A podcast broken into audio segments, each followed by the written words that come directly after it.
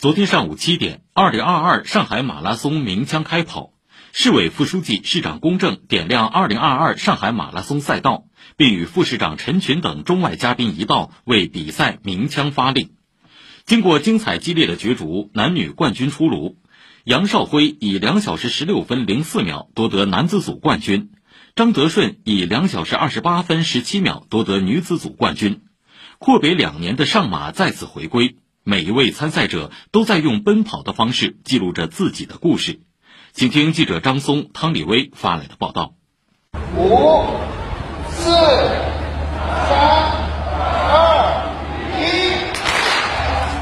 发令声响，一万八千多名跑者在朝阳的映衬下汇聚上马，向四十二点一九五公里后的终点进发。在经历了二零二一年的暂别之后，今年二十六岁的上马如约而至。作为2021徐州马拉松冠军，也是本次上马的特邀精英选手，来自云南省大理市蔚山县的杨少辉问鼎冠军。他的家乡位于平均海拔两千米左右的高寒山区，交通闭塞。上学期间，为了不走夜路，他总是飞奔回家。小学往返十五公里，初中单程二十公里。杨少辉一点一点把奔跑的距离增长，一直跑到2020东京奥运会上。今年他来到上马。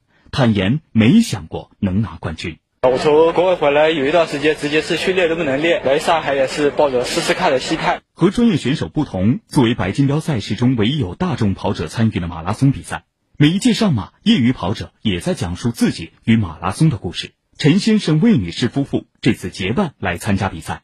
老婆魏女士跑马拉松四年，而陈先生只有七个月。陈先生坦言，因为爱人的鼓励，这是他的第一个全程马拉松。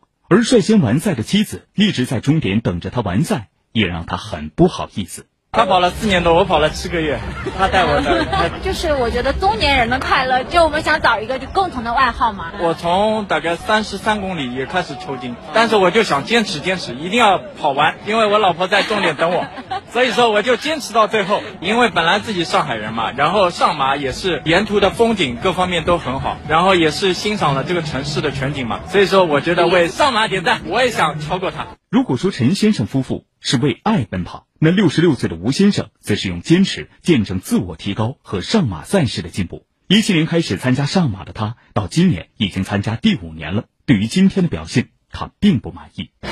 没有 PB，上一次三小时十五分，这次大概三小时十八分了。开心开心。我本来今天想 PB 三幺零，但是三十公里有点。还是抽筋了，两年没参加过比赛了，所以这个两年以后一直在训练。这个上马能跑下来，我们感到非常高兴。近几年，上马在打造上马系列赛、会员服务等方面有许多亮点。考虑到防疫因素，今年是上马完全意义上的第一次纯全马赛事。赛道设置方面，又新增了黄埔滨江步道、徐汇滨江绿地等地标绿地走廊。尽管因为疫情，每个人的生活方式和社交习惯都在改变，但大家对于运动的热爱始终没变。家住新庄的沈女士说：“阔别两年再度参赛，站上起跑线就是赢家。今年第七年吧，一四年开始的这个组织一直是非常完美的，从前到后都是非常符合大赛的风范。然后感觉今年赛道跟上一次不太一样，非常非常的幸运，因为期待了两年。”然后今年又那么特殊，会很忐忑能不能正常参赛。所以到今天能够来到赛场参加起跑，我觉得已经是一个赢家了。选手们在城市赛道上奔跑，构成了一道独特的风景线。赛事组织也是有条不紊，在相关部门的通力合作下，各项防控措施部署周到、落实全面，受到了参赛选手的好评。本次赛事共设置二十六个医疗站点，沿途设有二十辆救护车、两辆东方医院国家紧急医疗救援队的特种救护车及三百多位医护人员；设立九家比赛定点医院、四十三组骑行急救队及八百多位固定岗位急救志愿者，为跑者安全完赛保驾护航。赛事组委会上海东浩兰生赛事管理有限公司副总经理李李提醒，所有参赛选手需在赛后四十八小时内完成一次核酸检测。